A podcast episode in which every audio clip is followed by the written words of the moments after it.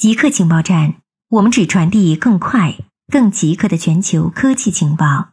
首先插播一则通告：之前每周二播出的极客情报站特别版已经独立更名为《赛博故事》，成为独立专辑。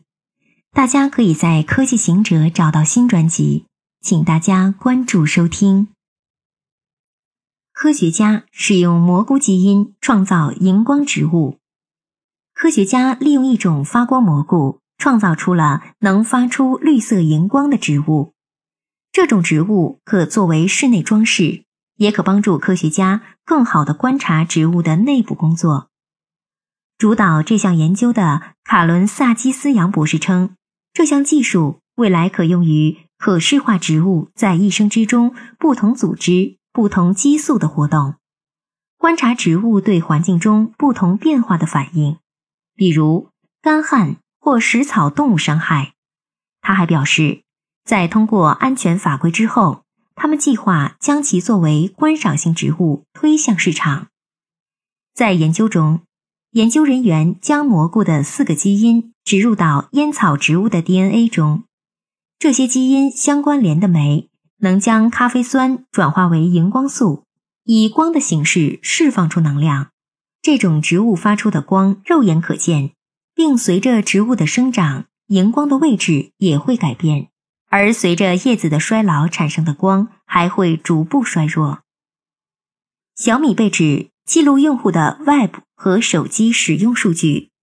一安全研究员发现，小米公司在该生产的手机上收集了惊人的数据，这些数据被发送到小米在世界各地租用的服务器上。比如，小米手机默认的浏览器会记录用户访问的所有网站，通过谷歌等搜索引擎的所有搜索查询词，在新闻源浏览的所有条目。即使使用隐身模式，小米仍然会跟踪用户。此外，手机还会记录用户打开的文件夹、切换的屏幕，包括状态栏和设置页。另一位网络安全专家。安德鲁·蒂尔尼展开了更进一步的调查，发现小米通过谷歌官方应用商店发布的浏览器会收集相同的数据。对于这一发现，小米公司回应声称并不真实。发言人承认浏览器会收集数据，但数据是匿名收集的。美国能否重建制造业？网景通信公司联合创始人。硅谷风险投资人马克·安德森上个月发表文章，谈论重建美国制造业，特别反思了今天跨国企业流行的现象——离岸制造。但美国真的能重建制造业，或者真的只是因为成本才导致离岸制造现象？事实可能并非如此。从苹果、特斯拉到口罩，人们逐渐意识到。产能才是发达国家与跨国企业遇到的最大问题。全球碳排放创纪录下降，国际能源署周四表示，抗疫封锁举措料使全球能源需求及二氧化碳排放量创纪录最大降幅。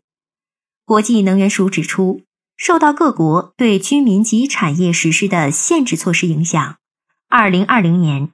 全球能源需求可能下滑百分之六，这将是有记录以来最大萎缩规模。